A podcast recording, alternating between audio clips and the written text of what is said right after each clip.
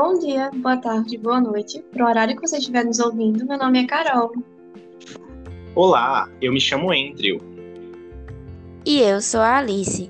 Nós somos estudantes de medicina da Universidade Federal de Pernambuco, do campus acadêmico do Agreste, aqui em Caruaru. E nós desenvolvemos esse projeto para dialogar um pouco com todos vocês, profissionais da saúde e da atenção primária, sobre como a bioética está inserida no contexto das atividades de trabalho desenvolvidas por cada um de vocês na atenção primária de saúde. Vamos conhecer um pouco sobre isso e tentar entender a importância da bioética e dos aspectos de sigilo e confidencialidade, bem como da privacidade de informação de cada um de nossos pacientes, usuários do SUS. Isso, Carol. E hoje vamos dar continuidade à Rádio ACS Bioética. Bora lá para mais um podcast cheio de conteúdos? Neste último podcast, vamos abordar como a bioética está inserida no contexto de trabalho de todos os profissionais de saúde, incluindo casos clínicos rápidos para reflexão. Isso mesmo, Alice. Primeiro de tudo, é importante relembrar como os profissionais da saúde precisam estar preparados para reconhecer os conflitos éticos para análise crítica de suas implicações, para o uso de senso de responsabilidade e para a obrigação moral a tomar decisões relacionadas à vida humana. Bem lembrado, Carol. Conceitos importantes que precisamos revisar do podcast anterior são os desafios éticos relacionados à postura do profissional nas relações com o paciente e o fundamental atendimento humanizado que promove o melhor acolhimento dos pacientes. Além disso, novos desafios éticos devem ser conceituados aqui. A importância do prontuário e a interferência na adoção ou não de estilos de vida saudáveis. Vocês ouviram falar desses desafios? Eu vi sim, Alice. Os prontuários, quando compostos de registros bem documentados, representam a oportunidade de seguir e avaliar o tratamento de um paciente, bem como poderão fornecer dados relativos ao controle de qualidade do atendimento prestado. Assim, a manutenção do sigilo das informações referentes à saúde do paciente deve ser preservada quando houver a manipulação do prontuário, e seja ele em meio físico, o papel, ou em meio eletrônico. Muito bom, Carol. E sobre a interferência no estilo de vida das pessoas, eu li que alguns conflitos podem surgir devido a essas escolhas individuais referentes ao estilo de vida, seja ele saudável ou não, que entram no questionamento. Seria uma expressão da liberdade individual ou um dever, uma obrigação? Então, Andrew, as ações de saúde pública visam interferir no processo saúde e doença da coletividade, com a finalidade de proporcionar um melhor estado de saúde para as populações. Essas ações podem, contudo, gerar confrontos entre os interesses individuais e os coletivos, entre a liberdade individual e o bem-estar ou a segurança da coletividade. No entanto, é preciso que fique claro que quando a adoção de um estilo de vida não saudável pode prejudicar a vida de outra pessoa, é dever do Estado proteger a coletividade. Isso, Carol. Exemplo dessas ações de saúde é a vacinação, o controle de zoonoses e as ações de vigilância sanitária. E quase ia me esquecendo, tem mais um último desafio a ser falado, que é a satisfação do paciente. Nesse tópico, é necessário considerar o controle da ansiedade e do medo do paciente, a incorporação de sua percepção de saúde, o reconhecimento de suas expectativas e a adequação dos aspectos e termos técnicos do atendimento. Sobre isso, Alice, diversos estudos mostram que a principal causa de processos judiciais contra profissionais da área da saúde é o rompimento da relação profissional-paciente. Então, gente, Finalizando essa parte dos desafios, vamos conversar agora sobre situações de conflitos mais específicas das práticas clínicas dos profissionais? Vamos, Carol. Com relação aos médicos e enfermeiros, a dificuldade em estabelecer os limites da relação profissional com o usuário, não se sabendo como e nem quanto se interfere no estilo de vida das famílias ou usuários. Essa situação, Alice, não é rara. Além disso, tem também a falta de companheirismo e o desrespeito entre os profissionais, principalmente quando é difícil delimitar os papéis e responsabilidades de cada um. Muito legal, meninas. Mas não só esses profissionais que apresentam esses problemas, né? Eles podem afetar toda a equipe da atenção primária, como falta de compromisso dos profissionais, o despreparo desses profissionais, questionamento da prescrição médica por parte do funcionário da unidade de saúde, omissão dos profissionais frente à indicação clínica imprecisa, o compartilhamento das informações relativas ao usuário e à família no âmbito da equipe do Programa de Saúde da Família, a quebra do, do, sigilo médico por outros membros da equipe e também a não solicitação de consentimento da equipe para relatar um caso em publicação científica, por exemplo. Que interessante, Andrew. Agora que já sabemos de tudo isso, que tal trazermos alguns casos para ajudar no entendimento? Eu acho muito interessante. É, eu vi dois casos em um artigo que traz a seguinte situação. Na condução do cuidado diante de uma senhora que dizia estar vivendo diferente por depender dos filhos para realizar as coisas simples do cotidiano, desde o acometimento de fortes dores musculares, e a outra situação é de um senhor que havia iniciado timidamente seu relato, justificando, na perda do trabalho, a ausência na consulta de retorno para o controle de diabetes e hipertensão. Nessas situações, como é que o médico deve atuar? Eu vi esse artigo, Carol. Nele, um dos profissionais respondeu que seguramente iniciaria a pesquisa com pedido de exames de sangue para avaliar a condição geral e enzimas musculares investigaria se ela está usando algum medicamento que poderia estar levando a problemas musculares.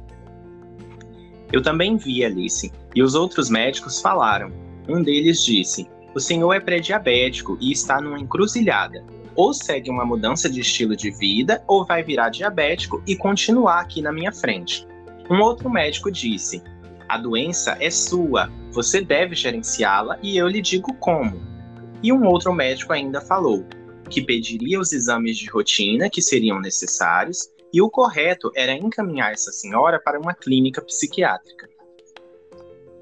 Que interessante, gente podemos ver como a racionalidade bio, biomédica parece deter potencial para transformar problemas sociais de cunho ético em problemas científicos de ordem técnica. Esse viver diferente e essa angústia pela perda de trabalho que foi trazido pelo caso clínico não foram compreendidos como momentos determinantes da condição clínica, como fatos históricos que, quando se produzem, são produtos de um todo, expresso em um sujeito que é desde a sua concepção e até mesmo mesmo antes dela, um sujeito social. Isso, Carol. Eu entendi também que a supremacia da prática biologicista, centrada no procedimento técnico, acabou esvaziando a perspectiva de totalidade concreta que as necessidades manifestadas requerem, colocando a pessoa que precisa do cuidado como objeto de deveres, como vemos na frase: a doença é sua, você deve gerenciá-la e eu lhe digo como permanecendo a ideia hierarquizada, objetificada e limitando a relação entre médico e paciente, o que pode inferir diretamente na forma como o paciente vai ou não aderir às sugestões e tratamentos. Com relação ao caso da senhora que se queixava de viver diferente por estar dependendo de terceiros e a resposta trazida pelo médico de encaminhar para a clínica psiquiátrica, faz a gente refletir como essa racionalidade biomédica é mediada por algum tipo de interesse subjetivo ou modelo de organização social, de modo que parece natural classificar o ser humano limitado em condições infraestruturais, como se estivesse dizendo a conduta clínica psiquiátrica, responsabilidade não é minha, pode vir um próximo. Esse tipo de conduta gera efeitos imprudentes e, e intimidadores, muitas vezes capazes de potencializar sentimentos internos negativos em um contexto de sofrimento, promovendo a diminuição do vínculo médico-paciente, gerando um afastamento daquele usuário que deveria ser acompanhado pela estratégia de saúde da família e no grande desafio do paciente aderir à conduta solicitada pelo profissional.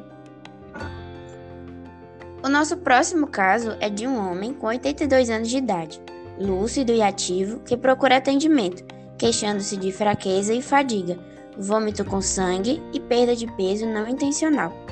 Durante exames é detectado câncer de estômago em estágio avançado. A filha pede ao médico que não informe ao paciente o diagnóstico, pois conhece bem o pai e sabe que a notícia vai apressar a morte dele. O que você faria nessa situação? O médico deve acatar o pedido ou explicar ao paciente seu estado baseado no princípio de autonomia. Comunicar a um parente o diagnóstico de um, de um paciente antes de comunicar o mesmo é atitude eticamente aceitável? Sugerimos que pause o podcast e pense um pouco sobre o caso. O que ocorre aqui não é o dilema de contar ou não a verdade, mas sim qual a forma mais adequada de comunicá-la, escolhendo a maneira mais viável que possa causar o menor dano e impacto possível.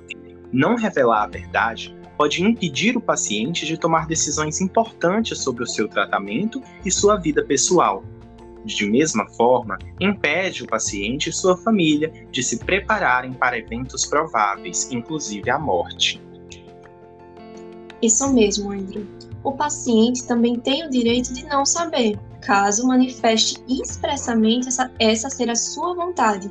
E o profissional de saúde tem que reconhecer claramente quando, está, quando esta situação ocorre, buscando esclarecer com o paciente as consequências. Após isto, a sua vontade deve ser respeitada. Nessa situação, deve ser solicitado que ele ou ela indique uma pessoa de sua confiança para que seja o interlocutor do profissional com a mesma. Muito bem, Carol. E o nosso último caso traz o seguinte: uma gestante diabética de 24 anos de idade, na vigésima semana de gravidez, procura serviço onde é diagnosticado que sua doença está descompensada.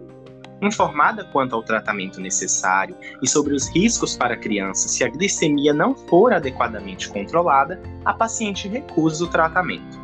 O que você faria nessa situação? O médico deve tratar compulsoriamente a gestante ou respeitar a vontade da paciente? Nesta situação, é recomendado que, quando o profissional estiver diante de um caso de recusa de condutas terapêuticas ou práticas diagnósticas, o ideal será um acordo eticamente defensável entre ele, o paciente e ou a família, até se chegar a uma solução em que o assistido seja favorecido. Em tais ocorrências, o médico deve esgotar todos os meios para conquistar a adesão do paciente, só podendo intervir quando a lei e o seu código permitirem. Isso mesmo. Quando a gente está relacionando a gestante, caso seja comprovado que ela está lúcida, ela tem livre para decidir. O ser em seu ventre ainda não pode ser considerado como um indivíduo com direitos, ou seja, Cabe à mãe decidir se assume ou não o risco. Casos bem interessantes esses, não é mesmo, pessoal? Esperamos que vocês tenham gostado dos podcasts e tenham compreendido a importância da bioética, não só na prática laboral do agente comunitário de saúde, mas sim de toda a equipe da atenção básica. Foi muito bom mesmo, Andrew. Muito obrigada a todos por nos escutarem. Foi um prazer, pessoal. Até a próxima. Tchau, gente. Tchau, gente. Tchau, gente.